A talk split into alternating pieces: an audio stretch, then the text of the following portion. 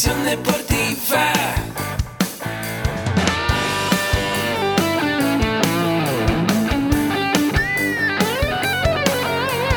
Yo soy Ahmed. Somos guerreros. Hola, bienvenido a la Asociación Mexicana de Educación Deportiva.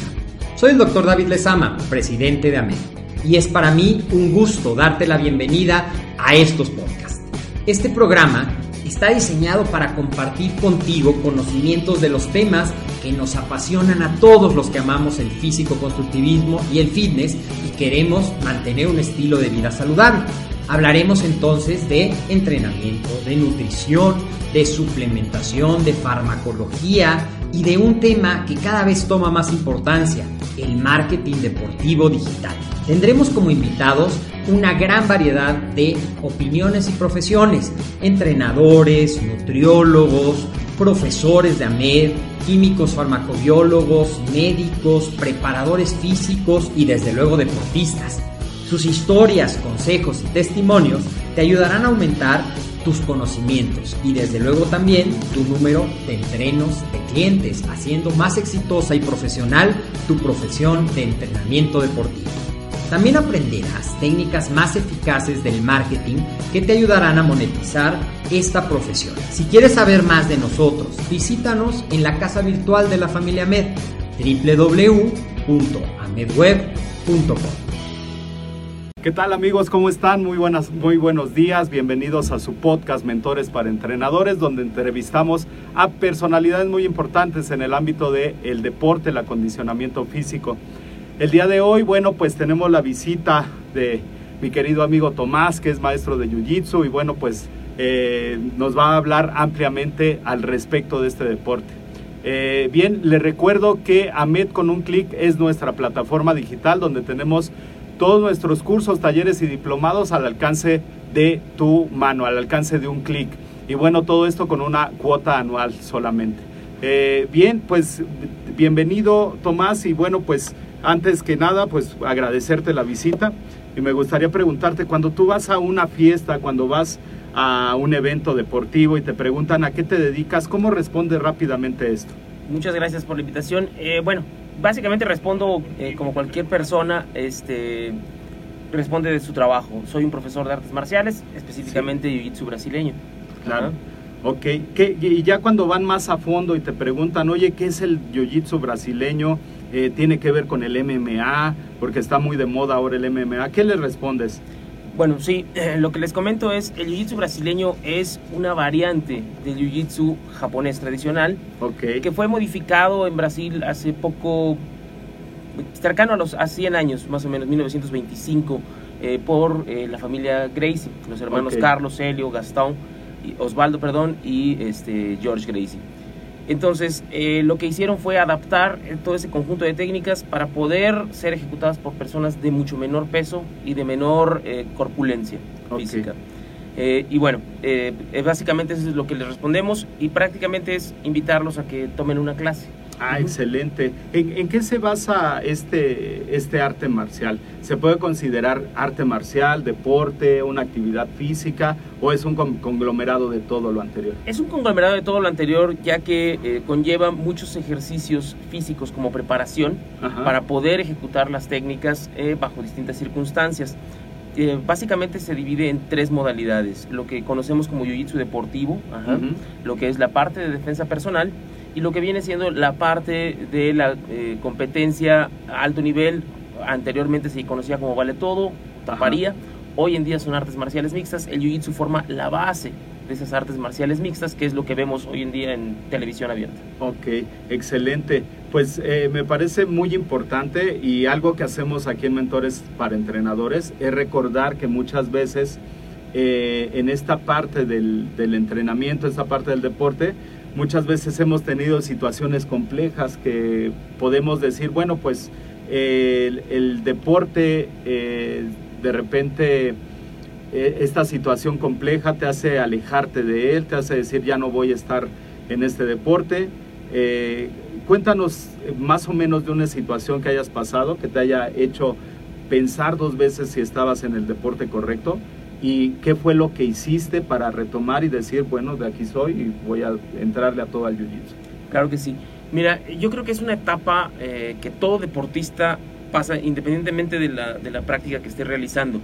Y muchas veces se debe a la frustración, ¿no? Sí. Eh, el, el atleta está esperando obtener un resultado o se fija las metas a muy corto plazo. Claro, Cuando las personas que lo están asesorando, lo están instruyendo, le están poniendo las metas en lo que realmente él puede entregar. Sí. Eh, a mí me ocurrió que para el campeonato este, brasileño que hice en el año 2008, eh, me preparé, Ajá, pero no tomé en cuenta ciertos factores como eh, la aclimatación.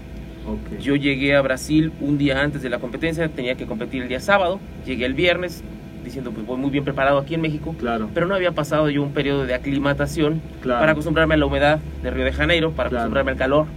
Eh, ¿Qué ocurre? Llego a mi primer pelea y a los tres minutos de combate este, estoy sofocado. Estoy bañado Claro. en sudor, no puedo ni respirar. Entonces acabé perdiendo ese combate súper frustrado, este, básicamente por fatiga, ¿no? Ya no Claro. mi capacidad cardiopulmonar no estaba en cuestionamiento, pero no podía yo Ajá. este, asimilar aire, ¿no? Por, Claro. por la misma humedad. Entonces eh, lo que hice fue empezar a entrenar por fuera Sí. de lo que es eh, el jiu-jitsu, empezar a prepararme más en la parte de acondicionamiento físico, busqué asesoramiento de profesionales. Sí, Ajá, eh, en ese momento no se conocía todavía en México, no había mucho eh, eh, auge por el entrenamiento funcional. ajá, Entonces, pues empecé a entrenar en gimnasios, empecé a entrenar carrera, empecé a entrenar algunas cosas eh, para poder complementar esa parte claro. y de esa forma retomar con mayor fuerza de nuevo el entrenamiento. Yo lo que les diría es traten de ver por fuera qué puede apoyar este, a su deporte Claro. para que les pueda ayudar a, a exceder en esa parte. Excelente. Aquí me vienen muchas cosas a la mente. Una parte es el, el- este efecto del, del jet lag, de bajar de un avión y de repente este, quererlo dar todo al otro día. Y bueno, pues hay efectos fisiológicos que no nos podemos saltar.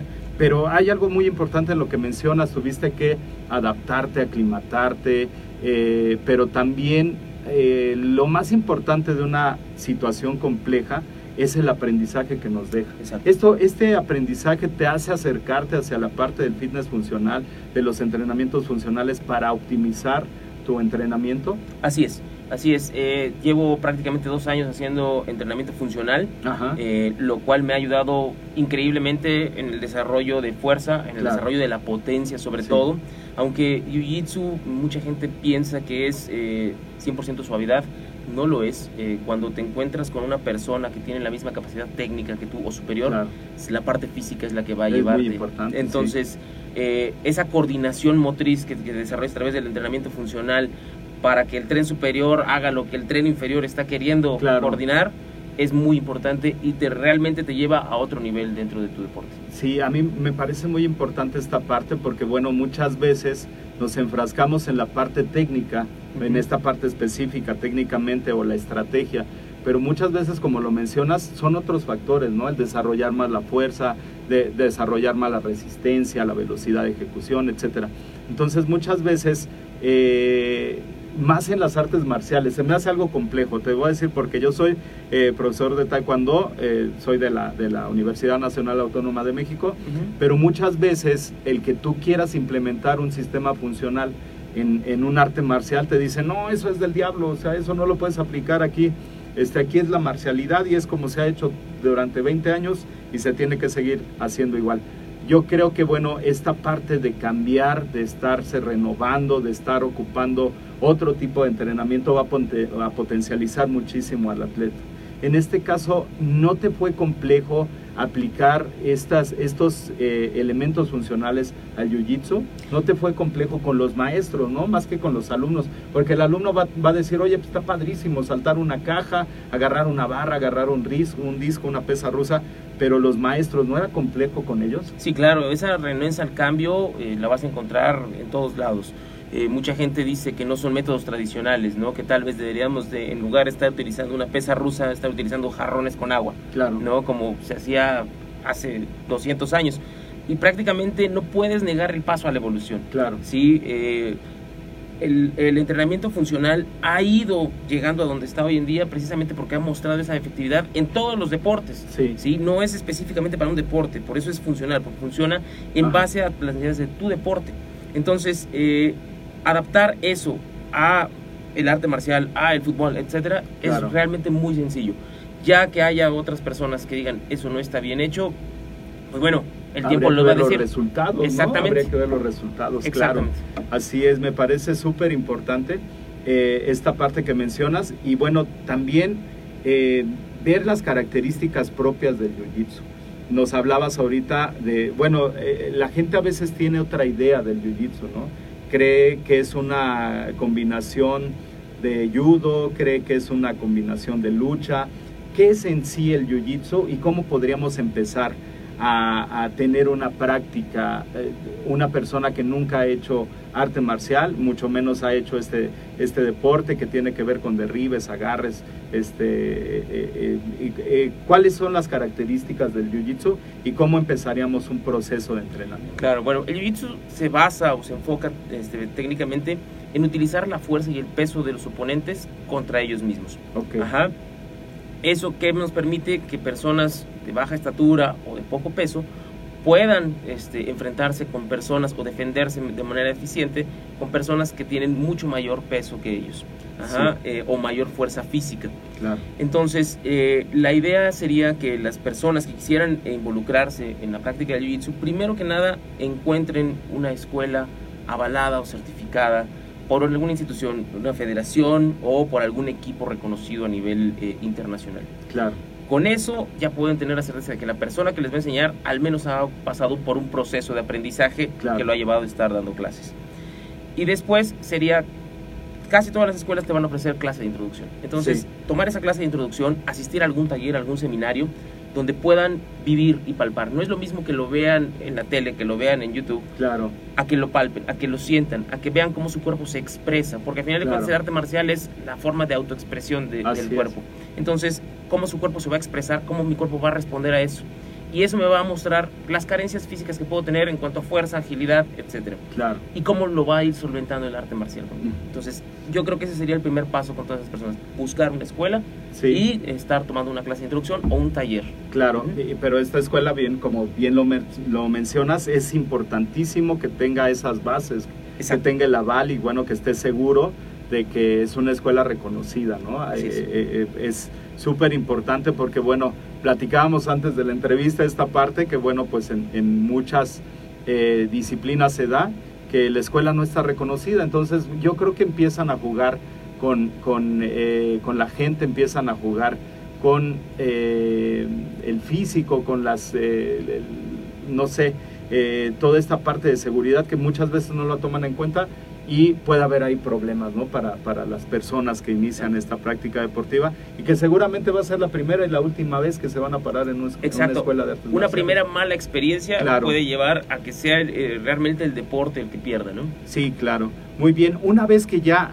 eh, tomamos nuestra clase muestra, vemos que nos gustaron los trancazos, ¿no? Vemos que nos gustaron, este, ¿en qué se basa el jiu-jitsu? Eh, ¿Son golpes? ¿Son derribes? Eh, ¿Cuántos tipos de, de agarres eh, hay? ¿Qué pasa si a mí me someten y de repente ya no quiero que me, que me jalen, que, que- que me estén este, haciendo una llave? Que, ¿cuál, ¿Cuáles son los eh, básicos del jiu-jitsu? Claro. Bueno, el jiu-jitsu se enfoca primero que nada en la pelea en pie. Siempre va a Ajá. empezar la pelea en pie. Eh, en la parte del jiu-jitsu deportivo no tenemos pateo y golpeo. Eso lo tenemos en la parte de la taparía o lo que viene siendo el vale todo, hoy en día MMA, Ajá. a un nivel más básico. No es eh, un MMA completo, porque el MMA, como su nombre lo dice, artes Sí. marciales mixtas, conlleva entrenamiento de boxeo, muay thai, lucha grecorromana y jiu-jitsu. Ajá. Pero bueno, entonces eh, en el jiu-jitsu deportivo lo primero que se hace es empezar en pie para buscar un derribe. ¿sí? El derribe es la fase inicial del combate. Eh, en judo eso es lo que nos va a diferenciar eh, primordialmente. En judo una vez que el combate llegó al piso y el oponente cayó con la espalda plana, se acabó el combate. Acá es donde realmente va a iniciar la segunda etapa, que es el combate en el piso. No se busca hacer una inmovilización, se busca hacer un sometimiento, ya sea con base en palancas o estrangulamientos o torsiones de las extremidades o el cuello. Todo eso de manera segura. Sí. No crean que van a llegar a su primera clase y van a salir como jergas todos torcidos, ¿no? Exprimidos. Entonces, eh, se lleva así. Cuando ya un oponente consigue llegar a la sumisión o a la palanca, lo que va a pasar es que la otra persona va a palmear dos veces de forma audible o va a hacer saber que ya le está doliendo, que ya no puede más, en ese momento el combate para y se vuelve a reanudar, ya sea en pie o de rodillas, dependiendo la edad o el nivel de las personas. Sí. Se puede empezar siempre de pie o de rodillas para estar aprovechando el espacio y poder continuar. Por lo regular, este, los combates tienen un tiempo de duración dependiendo el grado y la edad de las personas. Entonces Sí. pueden ir desde los 3 minutos hasta los 10 minutos el round de combate. Y pueden someter tantas veces como sea necesario en, eh, en entrenamiento. En competencia, pues es básicamente al tapear, al someter, se acabó el combate. Claro, y, y bueno, este, eh, estas características son las que se les llama grappling. El grappling eh, viene siendo eh, el conjunto de técnicas de jiu-jitsu brasileño, lucha grecorromana, sambo, por ejemplo, en conjunto para este, ser utilizadas sin el uniforme, sin el kimono. El kimono lo que nos permite es hacer la sujeción, hay técnicas de estrangulamiento, palancas con la, con la vestimenta. Claro. En grappling puedo utilizar una playera o puedo utilizar solo un short y hacer el combate. Entonces no hay cosas que asegurar, o sea, no hay ropa, Ajá. vestimenta que asegurar. Entonces tengo que hacer las mismas técnicas o distintas técnicas para poder atacar las extremidades. Ok, Ujú. y, y bueno, una vez que ya eh, empiezo este proceso, ya estoy entrenando, eh, me enseñan eh, a, a utilizar estas llaves, me enseñan a utilizar estos sometimientos. ¿Cuánto tiempo sería el que, el que debe de llevar una persona de adaptación ya para, para hacer ya un combate, digamos? O no sé si se le llame combate, ahí también es Sí, esa- se le llama razón. se le llama combate, este propiamente le llamamos luta o, o rolar, que es Ajá. este el intercambio de técnicas ya en el entrenamiento. Eh, prácticamente desde la primera clase se puede hacer de manera muy controlada. Una persona con cero experiencia desde su primera clase puede llevarlo con otra persona que realmente esté cediendo para Ajá. que pueda realizar los movimientos. Eh, ese es una- un gran diferencial en el jiu-jitsu brasileño. No hay Ujú. catas, no hay este, técnicas que estar memorizando. Todo se tiene que, que vivir, todo se tiene que experimentar. Sí, Y todo se va desarrollando en el combate.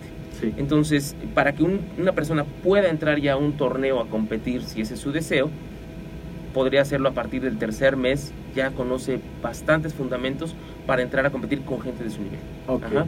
Eh, ya para competencias como MMA este, o competencias de, de más alto nivel, unos campeonatos panamericanos, campeonatos internacionales, les pedimos que tengan al menos uno o dos años entrenando Claro. para que su base sea mucho más sólida. Claro, Ujú. claro. No, Pero, pero yo creo también es un trabajo, ya hablar de juegos panamericanos o centroamericanos, yo creo que es un trabajo ya de toda una vida, ¿no? Ya es, ya es más eh, largo el tiempo de, de entrenamiento. Así es, porque también no es como llegar y decir, me voy a inscribir al campeonato panamericano, pago Claro. mi cuota y ya. Hay que pasar un proceso de selección, ¿no? Hay que pasar un- unas eliminatorias para poder llegar a ese campeonato panamericano o a ese campeonato mundial. ¿Cómo, ¿Cómo es que llegas a competir de manera internacional y cómo es que llegas a tener esos resultados que, que obtuviste?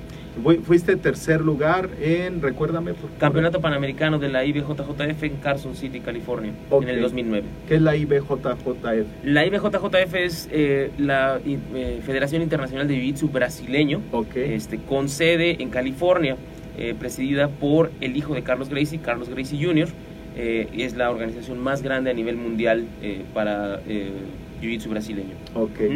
Ellos organizan su campeonato panamericano y su campeonato mundial en Estados Unidos cada año ah, desde el año 2007 más o menos. Anteriormente se llevaban a cabo en Brasil. Ajá. Eh, antes, cuando se llevaban a cabo en Brasil, cualquier persona podía llegar a asistir, pagar su cuota e Ajá. inscribirse. Yo fui afortunadamente uno de los primeros mexicanos en llegar a Brasil a competir. Ajá. Entonces, para ellos, este, llamar un campeonato mundial donde solo compitieran brasileños, Brasileños. pues no tenía mucho Claro. sentido. Entonces empezaba a llegar gente de distintos lugares del mundo a competir, entonces dijeron, ¿sabes qué? Esto tiene que crecer, vamos a llevárnoslo a otro lado, y fue cuando lo movieron a, a California. Eh, el primer eslabón para poder llegar a los campeonatos mundiales es este, pelear en el campeonato panamericano. Entonces, eh, yo empecé a hacer una preparación, después de esa mala experiencia que tuve en Brasil, empecé a hacer una preparación física eh, y dije, tengo que probar ahora, este, pues en otro, en otro lugar, eh, tocaba en California ese año, fui a Carson City a hacer la competencia, éramos un, un bracket, una llave de, de 11 competidores, Ajá. eh, y bueno, eh, competí en, en la categoría de mi cinta y de mi edad, o sea, una categoría máster, donde este, pues me enfrenté con gente de mi nivel, de mi peso este, y de mi edad. Eh, gente muy fuerte, un- podría creer que porque somos, éramos en ese momento gente de más de 30 años, eh, pues ya estábamos este, del otro lado, ¿no? ya íbamos a llegar con bastón, Sí. pero era gente muy fuerte, yo recuerdo muy bien, me tocó con un bombero pelear, eh, yo creo que es de las personas más fuertes con las que me he enfrentado, este, el combate se fue a todo lo largo, que fueron 7 minutos, y eh, bueno, eh, a final de cuentas pude sacar la victoria en ese primer combate. En el segundo combate la persona este, ya venía lesionada del combate anterior. Ajá. Eh, mi físico se sentía muy bien, este, pero ya estaba yo un poco deshidratado porque Sí. el problema aquí es cuidar el peso. Claro. ¿no? Cuidar el peso. Tienes que dar eh, un peso y no Para puedes exceder categoría, sí, para esa claro. categoría. Entonces este, tuve que deshidratarme un día antes para poder Sí. bajar los 500 gramos que me faltaban. Ujú. Y bueno, este, el segundo combate, este, realmente la persona empezamos a pelear, cayó y ya no pudo continuar. Entonces me tocó pasar este, a semifinales. Y ahí lamentablemente ya perdí este, por puntos este, y fue como quedó en tercer lugar. Eh, afortunadamente fui de los primeros mexicanos en traer medallas internacionales este, para México. Eh, anteriormente habrá habido dos o tres personas que hayan traído también medallas, este, segundos lugares. No había, no había este, existido algún primer lugar eh, hasta para cinco o seis años. Este, eh, Dan Schoen, tenemos un campeón mundial, cuatro veces campeón mundial, dos veces campeón de Juegos eh, Mundiales de World Games. Eh, entonces, lo cual habla de que el jiu-jitsu en México ha crecido de manera excelente, ¿no? Claro, claro. Y, y bueno, eh, estas experiencias, realmente un trabajo muy extenuante. En la parte del acondicionamiento físico a mí me parece algo muy desgastante, ¿no? Porque el, el- el- el estar siete minutos de manera constante, eh, buscando una llave, una contrallave, un sometimiento, eh, deja mucho desgaste. ¿Cuál es el trabajo que se tiene que hacer ya de manera particular para poder eh, soportar estas cargas de, de- de- ya de competencia? ¿Cómo es el trabajo en el entrenamiento?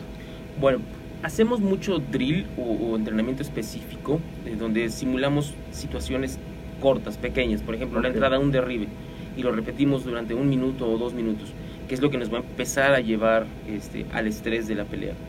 Después empezamos a hacer un trabajo que ese viene directamente del entrenamiento funcional, eh, el método Tabata, Ok. donde hacemos entrenamientos de 20 segundos por 10 de descanso, donde simulamos combates o con una situación específica durante 20 segundos a buscar ese Ok. sometimiento. No se consigue, cambiamos y así Ujú. estamos trabajando. Eso nos empieza a llevar a simular la carga de trabajo del combate, porque en el combate no todo el, no todo el, el combate se realiza ah, utilizando Ajá. fuerza o tensión. Entonces hay momentos de relajación, hay momentos donde tienes que volver a entrar, no tienes que captar aire para poder volver a entrar. Sí. Entonces eh, con el método de Tabata lo estamos utilizando, ¿no? Eh, y bueno, se hace un trabajo de fortalecimiento, este, fuerza física, básicamente ejercicios pliométricos. Ujú. eh, y las personas que eh, eh, entrenamos eh, entrenamiento funcional, bueno, ya con nuestro coach, en mi caso yo entreno con el coach Omar Espíndola, Ujú. este, él me pone mucho entrenamiento, por ejemplo, para los agarres, ¿no? Colgarme de la barra, eh, ejercicios para el tren superior para fortalecer esos Esa movimientos. parte, claro, Ujú. claro. Y bueno, ahí se me hace muy, muy importante esta parte que mencionas de este, nuestro coach ahí. Saludos a Omar. Eh, que bueno, finalmente eh, estamos entrenando, hacemos algo divertido, hacemos algo que nos gusta, pero también lo, lo transfieres hacia situaciones de la vida diaria o de la vida laboral o deportiva de las personas. ¿Cómo has visto este, este manejo de este tipo de elementos, de métodos y todo eso? ¿Cómo has visto ese manejo ya directamente en el entrenamiento con tus atletas? ¿Les Bueno, gusta a ellos el sí, entrenamiento claro. funcional? Este, ¿Quieren regresarse más a la parte tradicional? ¿Lo combinas? ¿Cómo, cómo han visto esta entrada del funcional? Eh, lo han aceptado y lo han adoptado muy bien. Eh, les gusta mucho eh, por dos situaciones. Prácticamente ven resultados de manera muy rápida. Estamos hablando 15, 20 días, están empezando a ver resultados y no me refiero a la parte física, Ajá. sino a la parte práctica, a la Claro. ejecución de las técnicas.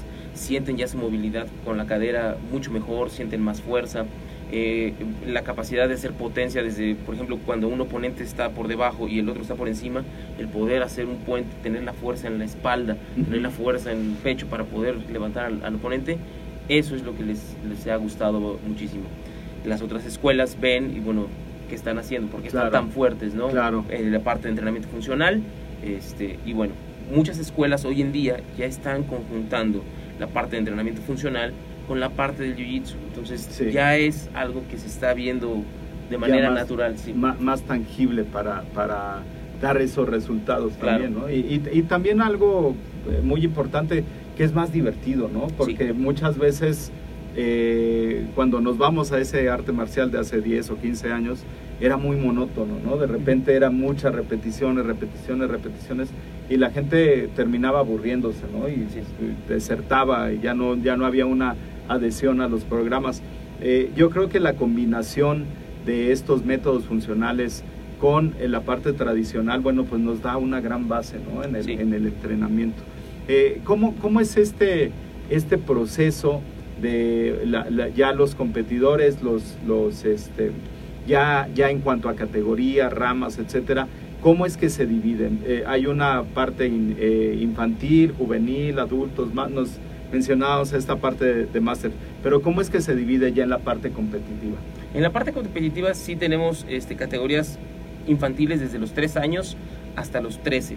Después entran las categorías teen, que son de los 13 a los 16, Ajá. y la juvenil, que es de los 17 años, básicamente. Adultos son considerados desde los 18 años hasta los 29.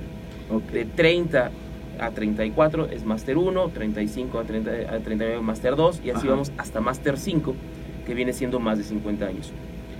Cada este, etapa tiene sus niveles, grados. Sí. Este, los niños manejan en Jiu-Jitsu brasileño 13 cintas eh, para poder pasar a las cintas de adultos, que es Sí. a partir de los 16 años pueden ya utilizar las cintas de adultos, que son básicamente 5 grados, que es blanca, azul, morada, café y negra.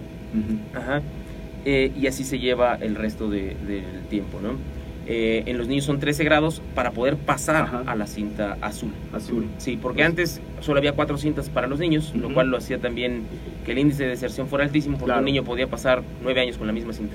No, Sí. y, y- y la- esa parte motivacional de repente como que se queda ahí. Exacto. Eh, algo, una pregunta muy importante. Yo me gusta el jiu-jitsu, pero no me gusta competir, ¿no? O sea, me gusta en la clase este, eh, divertirme, me gusta hacer el grappling, me gusta hacer los combates, pero no quiero competir. ¿Qué beneficios puede encontrar una persona que busque el acondicionamiento físico propiamente? Ya eh, para, para ¿qué, qué beneficios obtendría del jiu-jitsu? Bueno, primero que nada, en la parte física mejoraría muchísimo su capacidad cardiovascular, la fuerza física. Ajá. Eh, ya entrando, por ejemplo, a todo lo que es eh, el trabajo de la lateralidad, mejora mucho este, el- la percepción de la lateralidad de las personas. O sea, todos sabemos cuál es la izquierda y cuál es la derecha, pero al momento de que nos dicen usa la pierna derecha, Sí, están moviendo la izquierda, etcétera. ¿no? Claro. Entonces, eso mejora muchísimo, ¿no? La atención, la paciencia en las personas Sí. se ve incrementada. Claro. El jiu-jitsu es paciencia. El jiu-jitsu es paciencia. Tener una persona 30 kilos mayor, mayor que tú encima todo el tiempo no es fácil. Requiere Claro. paciencia, ¿no? Requiere tenacidad.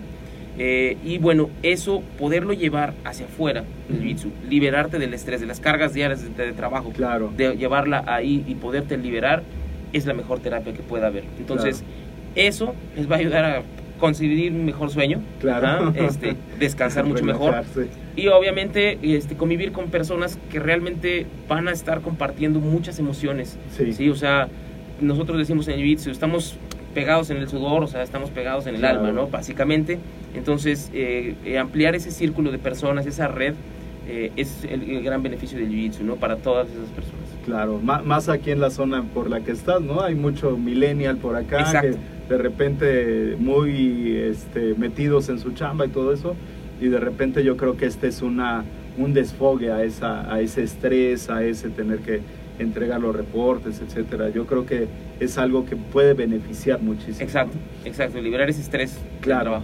Claro, y, y bueno, platícanos un poco de lo que haces de- dentro de la escuela. Eh, se llama... mm, Escuela Mente Cuerpo. Mente, mente Corpo. Pero bueno, está en este en portugués el sí, nombre. exactamente. Ok, Porque eso es, eh, básicamente se puso así para diferenciarnos de las escuelas de Jiu-Jitsu tradicional. ok. Eh, se, se puso en portugués porque es eh, escuela de Jiu-Jitsu brasileño. Ok, y aparte de dar clases eh, para niños, para adolescentes, para adultos, ¿qué otros servicios ofrecen la, la Bueno, escuela? Eh, tenemos, por ejemplo, también la práctica de talleres, impartimos talleres de defensa personal específicos, por ejemplo, para niños, para mujeres, para adultos, ajá, o en su caso para cuerpos especiales, ¿sí? grupos de seguridad, etcétera. Manejamos toda esa parte porque también se maneja dentro del jiu-jitsu brasileño.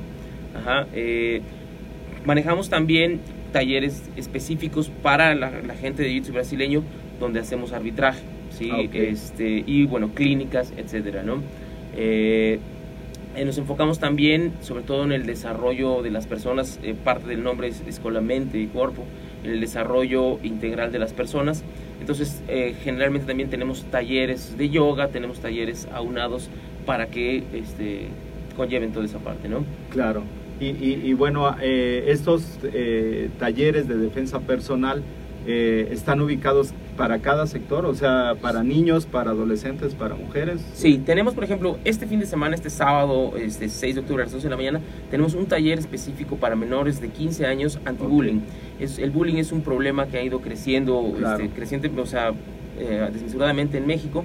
Entonces, es frenarlo. No es un taller que le enseñe al niño eh, a bulear o cómo este, este, evitar ser la víctima al 100%, sino Sí. es detectar el problema con el niño, que el niño se dé cuenta que hay un problema, cómo tendría que empezar a evitarlo. Claro. Del taller el niño se lleva las nociones básicas para evitar ese problema con una confrontación verbal, Ajá. no, eh, no llegando a lo física, físico. ajá. Ajá.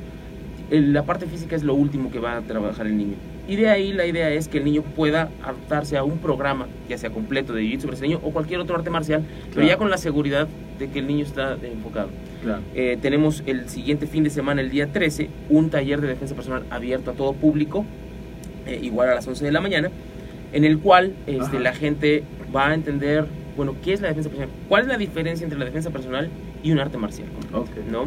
La defensa personal va en situaciones específicas y hay que salir rápidamente de ellas. Claro. Entonces eh, tenemos ese taller específico y podemos hacer talleres, por ejemplo, en, en el mes de noviembre vamos a tener un taller específico para mujeres, Ajá. porque las situaciones son diferentes para cada uno de ellos. ¿no? Claro. Y Y, y- bueno, nos mencionabas también que estos talleres se aplican para fuerzas especiales, para la, la- la, este, gente de la Marina. Ujú. ¿Cómo es este proceso? ¿Cómo es que se entrena a la gente que, bueno, finalmente necesitan eh, cosas más específicas, más prácticas, porque finalmente en su parte laboral la las van a ocupar y va a ser el pan de cada día? Claro, para ellos es un entrenamiento un poco diferente.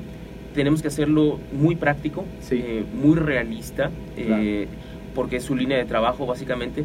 Pero también no es tanto que ellos se vayan a defender, sino ellos tienen que defender a alguien más, a un tercero. Claro. Entonces, ¿cómo posicionarse delante de esa persona para que alguien más dentro de la comitiva pueda liberar o descargar a la persona y cómo manejar la situación? A ellos los miden también por el nivel de agresión que que pueden tener. Claro. No es lo mismo que alguien llegue y quiera empujar a que alguien ya quiera llegar con un arma de fuego. Claro. Entonces eh, se hace un trabajo de simulaciones eh, más prácticas, realmente son más fuertes porque Sí. ellos físicamente también son eh, muy fuertes Claro. y trabajan con una agresión controlada, ajá, lo cual les permite poder simular ese trabajo del día a día. Sí, claro. Sí, y, y bueno, se me hace muy, muy interesante eh, más esta parte ya de la aplicación real, ¿no? Tuve la fortuna de trabajar ahí en la Secretaría de Marina y bueno, finalmente eh, es gente muy entregada, muy noble, Sí. eh, muy leal y todo, eh, pero también muy exigente, ¿no? Sí. O sea, también el trabajo no puedes llegarlos a chorear y decirle, no, pues esto lo hacemos así, no, ellos... Ellos saben, Tienen que ver y- funciona. y aparte también tienen mucho bagaje, ¿no? O sea, ya, ya, ya no saben solamente de, de- de lucha, saben de lucha cuerpo a cuerpo, saben de, de varias artes marciales. Entonces, ¿no es complejo el, el entrenarlos a ellos?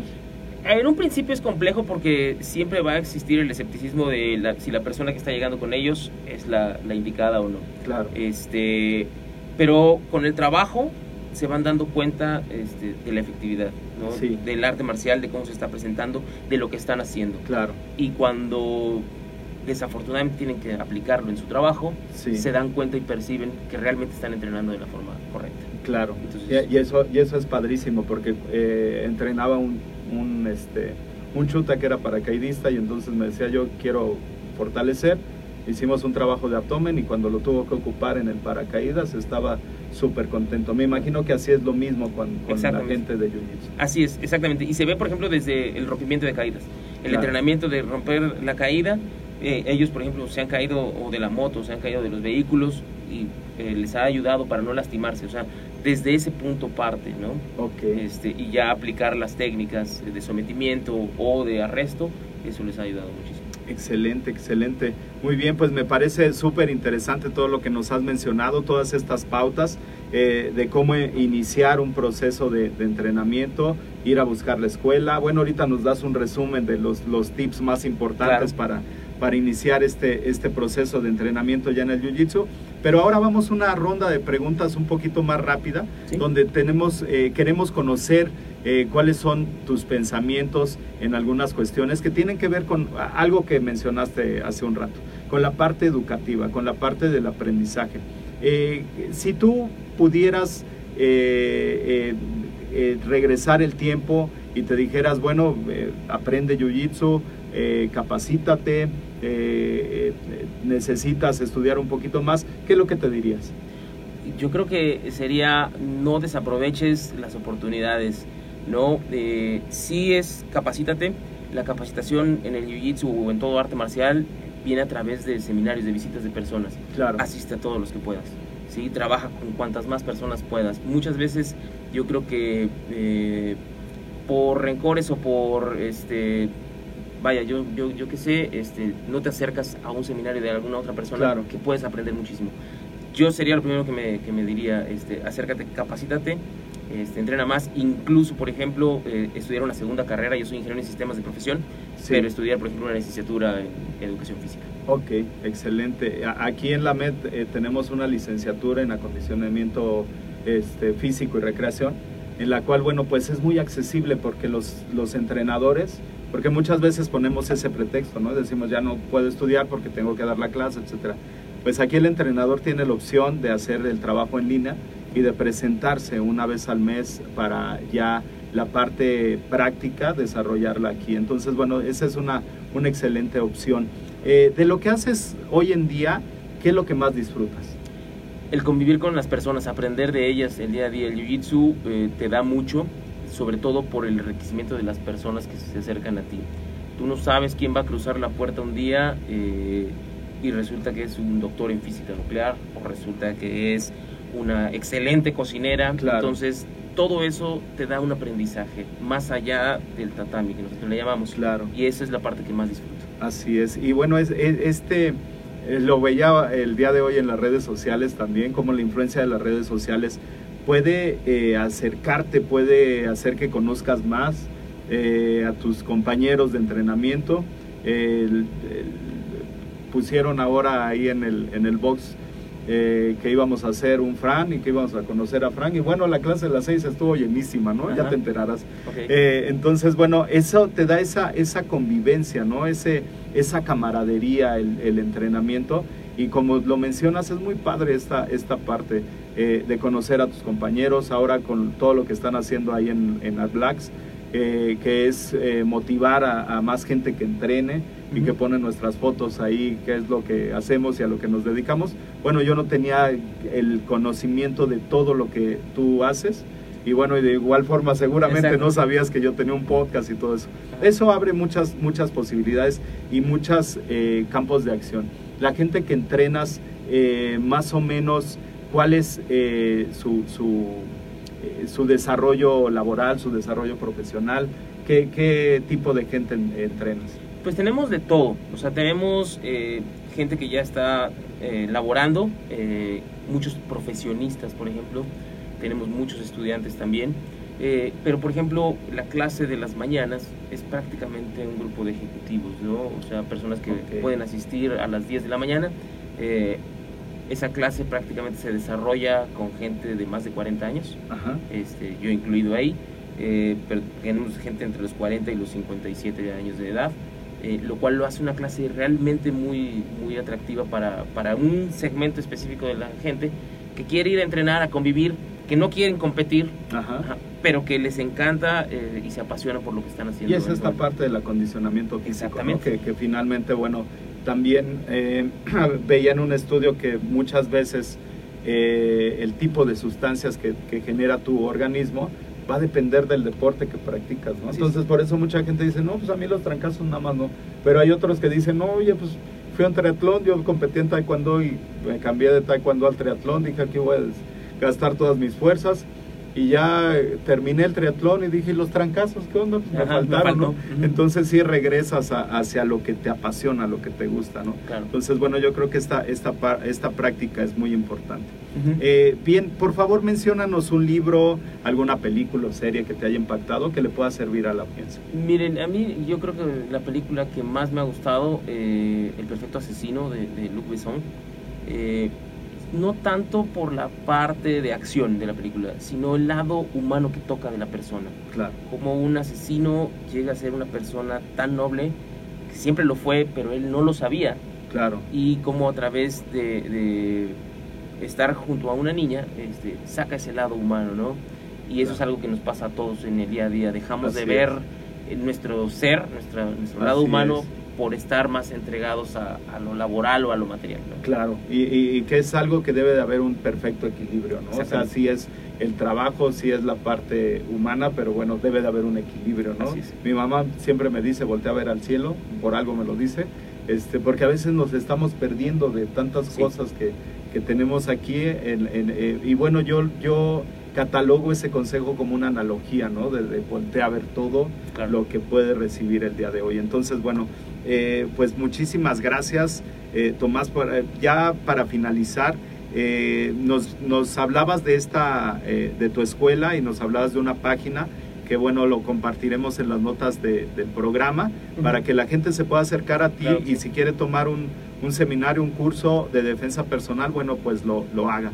Y este, nos podrías dar tus datos de contacto aparte de tu página de, eh, de, de- de Facebook. Sí, claro. Este, bueno, tenemos eh, la página web que es www.emcjj.com. Ahí vienen los vínculos hacia las páginas de Facebook, Twitter, este, Instagram. O este, tenemos el número de la escuela que es el 55 Ajá. 6986 9281. Ahí con gusto podemos atenderlos este, y canalizarlos ya sea a una clase de introducción de jiu-jitsu brasileño o a los talleres de defensa personal. Excelente, excelente. Pues muy bien, pues ya, ya este, estaremos ahí en contacto y bueno, pues me, me iré a dar una, una vueltecita a la Claro escuela sí. para echarnos un grappling por ahí. Claro que sí, con Pues mucho gusto. muchísimas gracias y, y gracias por acompañarnos Gracias a ustedes. y excelente información toda la que proporcionaste y bueno, pues esperemos que mucha gente empiece una práctica en el arte marcial. Claro que sí, creo que se busca Muy eso. bien. Pues Muchísimas, gracias. gracias, al contrario, Tomás, muchas gracias. Gracias a ti, que estés muy Y bien. bueno, pues nos vemos la próxima semana aquí en su podcast Mentores para Entrenadores. Muchas gracias, hasta luego. Gracias.